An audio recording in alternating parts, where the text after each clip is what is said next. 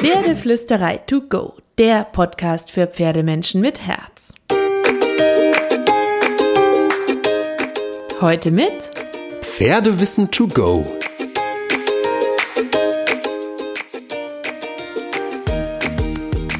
Hallo und einen wunderschönen guten Morgen. Es ist wieder Dienstag, Podcast-Zeit, Pferdeflüsterei to go. Heute mit Pferdeflüsterei Wissen to go. Es geht nämlich um ein totales Faktenthema, die Anatomie vom Pferd. Ich versuche dir so die wichtigsten Basics diese Woche im Podcast mitzuliefern, von Kopf bis Huf, sage ich jetzt mal, damit du so ein ähm, Grundwissen hast, weil klar, dein Pferd hat einen hübschen Kopf, es hat vier Beine mit Hufen und einen schicken Körper und es ist sowieso das Beste der Welt.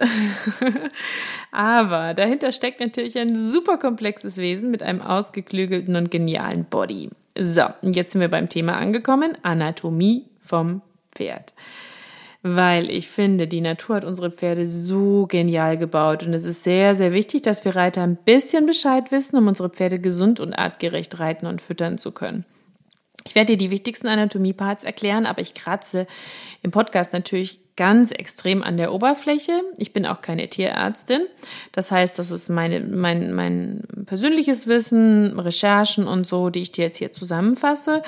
Ähm, und ich versuche dir alle Basic Facts zusammenzufassen, die du wissen musst, um dein Pferd so ein bisschen besser verstehen, gesünder reiten und trainieren zu können. Aber du bekommst in den Show Notes von mir natürlich auch zu den einzelnen Body Parts noch Links, weil würde ich dir jeden Body Part erklären, dann ähm, würdest du bis übermorgen zuhören. Und das will ich dir nicht antun. Weil ähm, ne, es gibt ja noch Magen und Darm und Leber und Stoffwechsel und Nieren und der Rücken mit seinen tausend Basics und ähm, seinen tausend Stellschrauben und Wirbeln und überhaupt und Gruppen und äh, ach, was es nicht alles gibt beim Pferd. Es gibt so, so, so, so, so viel. Deswegen ähm, kriegst du jetzt so eine Art Überblick in dem Podcast und dann kannst du dich so reinhören in die anderen Themen. Und wenn du das mega spannend findest, dann schreib mir gerne. Dann kann ich auch zu den einzelnen Bodyparts noch extra Podcasts machen und dann gehen wir mal den Magen und alles durch. Dann schreib mir gerne, wenn dich das interessiert. So, aber wir gehen jetzt im Artikel das Pferdeexterieur und die Anatomie einmal durch wobei du jetzt direkt den ersten Fakt serviert bekommst, weil Exterieur fällt bei den unterschiedlichen Pferderassen unterschiedlich aus. Ein Mensch hat das Pferd nach der Domestizierung ähm, durch seine verschiedenen Züchtungen ganz schön beeinflusst. Also ein Kaltblut hat ein anderes Exterieur als ein Lusitano, ein Isländer oder Araber ist wieder anders als ein Hafi oder ein Quarter. Ähm, deswegen ähm, wenn es um Pferderassen geht, verlinke ich dir auch in den Show Notes und du bist interessiert an dem Exterieur und den typischen Merkmalen einzelner Rassen, dann geh rüber in unser Rasselexikon, da kannst du dir das einzeln und individuell durchlesen. Auch das würde viel zu weit führen für diesen Podcast. Aber alle Pferde haben einen Widerriss, einen Rücken, eine Gruppe, einen Schweif, ein Sprunggelenk, ein Kniegelenk, einen Oberschenkel, einen Unterarm, einen Unterschenkel, Fesseln, Ellbogen, Brust, Kinngrube, Ohren, Maul, Nüstern, Magen, Leber. Sie haben eben nur ein unterschiedliches Exterieur. Ähm, der Ursprung des Pferdes auch ganz anders als das, was es heute alles gibt, war super klein. Ich glaube, es war nicht größer als ein Hund und es hatte, glaube ich, sogar noch Klauen. Und daraus ist dann nach und nach das Pferd entstanden, so wie wir es heute kennen. Und dann gab es, sagen Forscher, letztlich vermutlich vier verschiedene Urtypen mit unterschiedlichem Körperbau. Und daraus hat der Mensch mit der Zucht verschiedenste Pferde und Rassen entwickelt je nachdem, wofür die Pferde gebraucht wurden. Und es gibt Futterexperten, die beispielsweise sagen, je nachdem, ähm, was für ein Urtyp sozusagen die Basis des Pferdes deiner Rasse, also deines Pferdes ist, kannst du daran auch zum Beispiel Haltung, Fütterung und solche Geschichten anpassen. Es gibt ja auch ähm, leichtfutterige und schwerfutterige Pferde zum Beispiel. Äh, je nachdem, wofür der Mensch eben das Pferd gebraucht hat, unterscheidet sich die Anatomie. Ähm, ein Quarter, wie meine süße, süße, zuckersüße Superstute, hat beispielsweise meistens eher einen kompakten Körperbau, eine ausgeprägte Hinterhand. Araber haben eher zierliche, feine Gliedmaßen und einen sehr schlanken Körperbau. Ähm, Kaltblüter, Kutschpferderassen haben tendenziell oft einen längeren Rücken und ausgeprägtere Brust zum Beispiel. Also das variiert so ein bisschen natürlich auch, wie das Pferd dann trainiert wird. Ähm, da kann man auch einiges verändern. Aber bevor ich dir jetzt anfange, für jede Rasse Unterschiede zu nennen, switch einfach rüber später nach dem Podcast zu unserem Rasselexikon. Da kannst du dann einzeln schauen, was dich besonders interessiert. Fakt 1 der Anatomie vom Pferd kommen wir zu den Basics. Körperbau oder Gebäude ist nicht gleich Anatomie. Also Anatomie ist das gesamte Pferd. Seine Organe, Skelett, Sehnen, Bänder, Faszien, Pipapo. Körperbau ist das Gebäude des Pferdes in der Fachsprache und Exterieur ist das äußere Erscheinungsbild des Pferdes. Wenn wir also von der Anatomie des Pferdes sprechen, meinen wir nicht nur den Körperbau, sondern den ganzen Körper des Pferdes. Dabei sind die Vorderbeine, die knöchernen Säulen, die das Gewicht tragen, für Balance, Wendung und Bremsen zuständig sind. Die Hinterbeine sind über das Becken deines Pferdes und die weiteren Gelenke mit der Wirbelsäule verbunden und die Hinterhand soll den Schub erzeugen und dient für Geschwindigkeit und Vorwärts des Pferdes. Je nachdem, wie die Knochen gewinkelt sind und wie lang sie sind, hat dann das Pferd mehr oder weniger Beweglichkeitsschub oder eben diesen berühmten Raumgriff, den man gerne haben möchte. Da ist so ein bisschen eine Faustregel, ähm, die ich zumindest kenne, die dahinter steckt, ist, je stärker die Winkelung, desto mehr Beugung, desto besser wird das Pferd vermutlich Lektionen wie Dressurlektionen ausführen können, weil mehr Raumgriff. Und weil äh, über die Vorderbeine eher Balance, Lenkung passiert, über die Hinterbeine eher Schub vorwärts, sagt man ja auch ganz gerne, Lenkung vorne, Motor des Pferdes hinten, wenn man diese Autosprache verwenden möchte, die ich eigentlich ganz grauenvoll finde, aber das Bild ist nur super simpel. Ähm, ich habe natürlich noch tausend extra Artikel für dich, die verlinke ich dir alle mit so Special Facts, wo ganz genau über die Pferdeaugen, die Ohren und so weiter ähm, referiert wird. Aber es gibt so ein paar coole Sachen. Pferde haben zum Beispiel fast eine 360-Grad-Sicht. Sie können super gut riechen und haben ein äh, spezielles Nasenorgan, das sie dann ähm, in Angriff nehmen, wenn sie flehmen und dann noch besser riechen können. Pferdeschweif ist Fliegenschutz, Kommunikationswerkzeug. Pferdemagen arbeitet 24 Stunden durch, schießt immer Magensaft ein. Deswegen sagt man auch keine Futterpause länger als drei, vier, fünf Stunden. Da scheiden sich so ein bisschen die Expertengeister. Ein Pferd hat über 250 Knochen, habe ich gelesen. Krass, oder? Dazu kommen noch über 500 Muskeln. Noch krasser. Die ganzen Sehnen und Bänder. Jedes Pferd hat eine Wirbelsäule, die ist relativ lang mit, ähm, wenn das äh, so den anatomisch korrekten Fakten entspricht, 18 Brust- und 6 Lendenwirbeln. Dann gibt's noch weitere Wirbel wie Schwanzwirbel, Kreuzbein und so weiter. Gibt dann noch Bandscheiben, Bänder, Gelenke. Das alles hält es zusammen. Und die Wirbelsäule ist ein bisschen die Brücke zwischen Vorhand und Hinterhand deines Pferdes und daran ist alles aufgehängt. Geschützt wird das Ganze über die ähm, äh, Brustknochen will ich jetzt sagen. Mir fehlt gerade der richtige Name. Du weißt, was ich meine. Die Rippen. Die Rippen. Brustknochen. Oh mein Gott, ich sollte dringend einen Kaffee trinken, bevor ich weiterrede. ähm, kommen wir zum nächsten. Die Pferdezähne, die wachsen nicht nach, die werden abgemahlen von deinem Pferd und schieben sich von oben runter. Deswegen finde ich zum Beispiel super, super wichtig bei der Zahnpflege, dass man nicht den Mega-Raspler erwischt, der freudig alles wegraspelt, sondern dass der Zahnarzt sehr, sehr vorsichtig raspelt, weil Pferdezähne wegraspeln bedeutet unter Umständen Lebenszeit wegraspeln. Dein Pferd hat sehr viele Rippen, die ummanteln die ganzen Organe und schützen sie. Und dann gibt es eben diese hunderte Muskeln, die immer paarweise arbeiten. Also jeder Muskel hat auch immer einen Gegenspieler. Wenn sich der eine zusammenzieht und verlängert, dehnt sich der andere. Äh, zusammenzieht, verlängert und dehnt sich der andere, der Gegenspieler.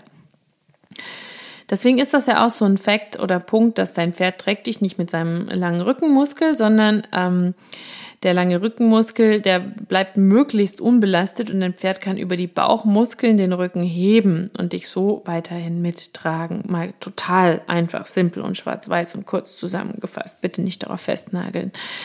Ähm, so, das sind so mal so ein paar Basisfacts. Zu den einzelnen verlinke ich dir ja noch was in den Show Notes. Dann Anatomie, Punkt zwei, die Größe des Pferdes. Du hast be bestimmt den Begriff Stockmaß schon gehört. Natürlich, das ist die Größe der Pferde und das wird aber nicht von Kopf bis Huf, sondern vom Boden bis zum Widerrist gemessen. Bis circa, ich glaube, 1,43, 1,44 redet man von einem Pony, danach sind wir beim Pferd.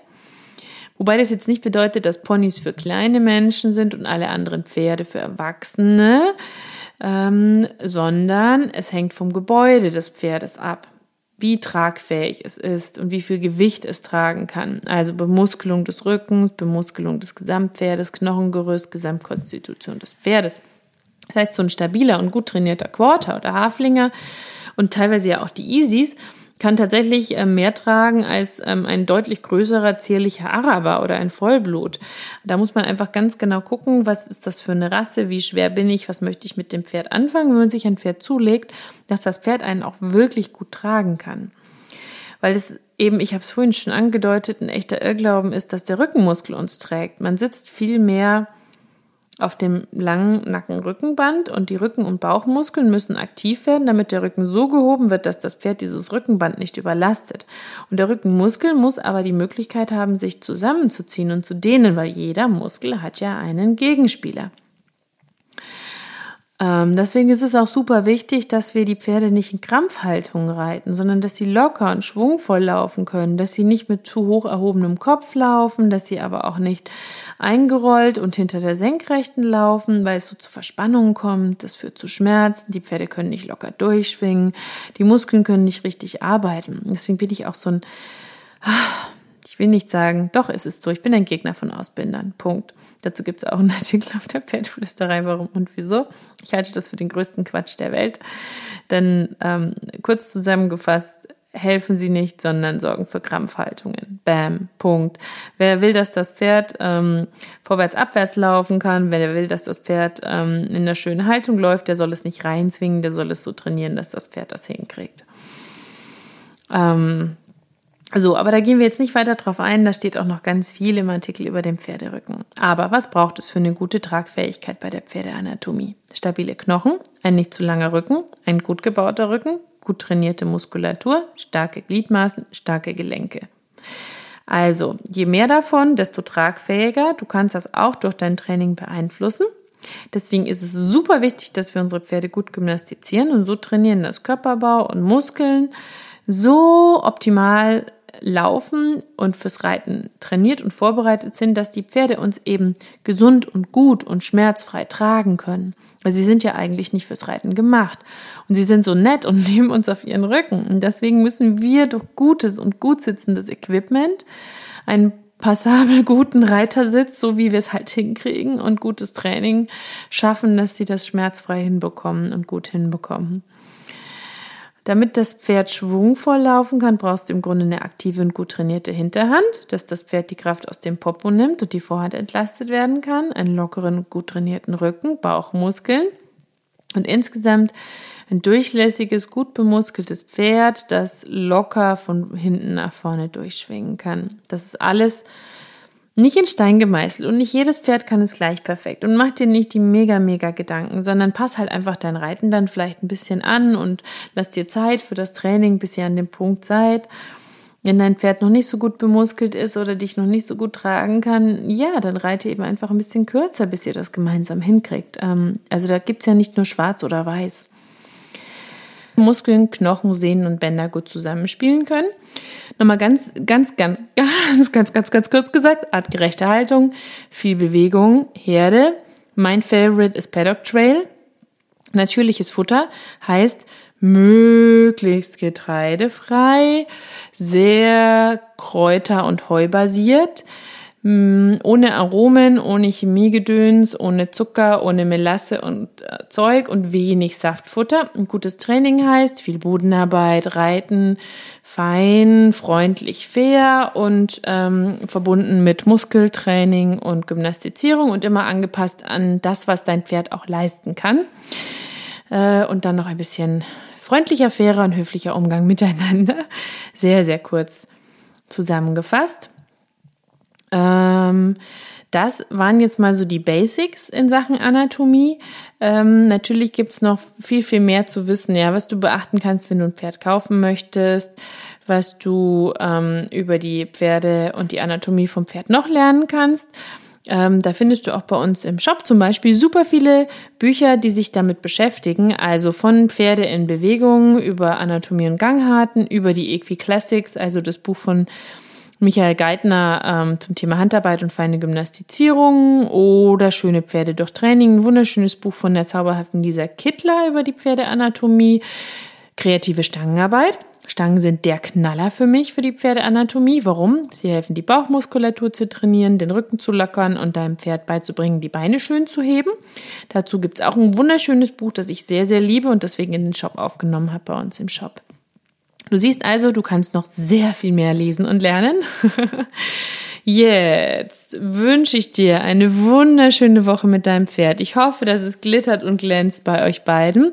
Vielleicht kannst du ja mit einem liebevollen Blick auf die Anatomie deines Pferdes schauen und ähm, den einen oder anderen Artikel noch nachstöbern, den ich dir in den Show Notes verlinkt habe. Ich freue mich auf jeden Fall über jeden Kommentar von dir und wenn du bei mir vorbeischaust, im Blog, im Shop, im Campus. Also, schau vorbei, surf dich durch, schaff dir, schnapp dir Informationen und jetzt wünsche ich dir wunderschöne Woche und kraul deinem Pferd einmal dick und fett das Fell von mir.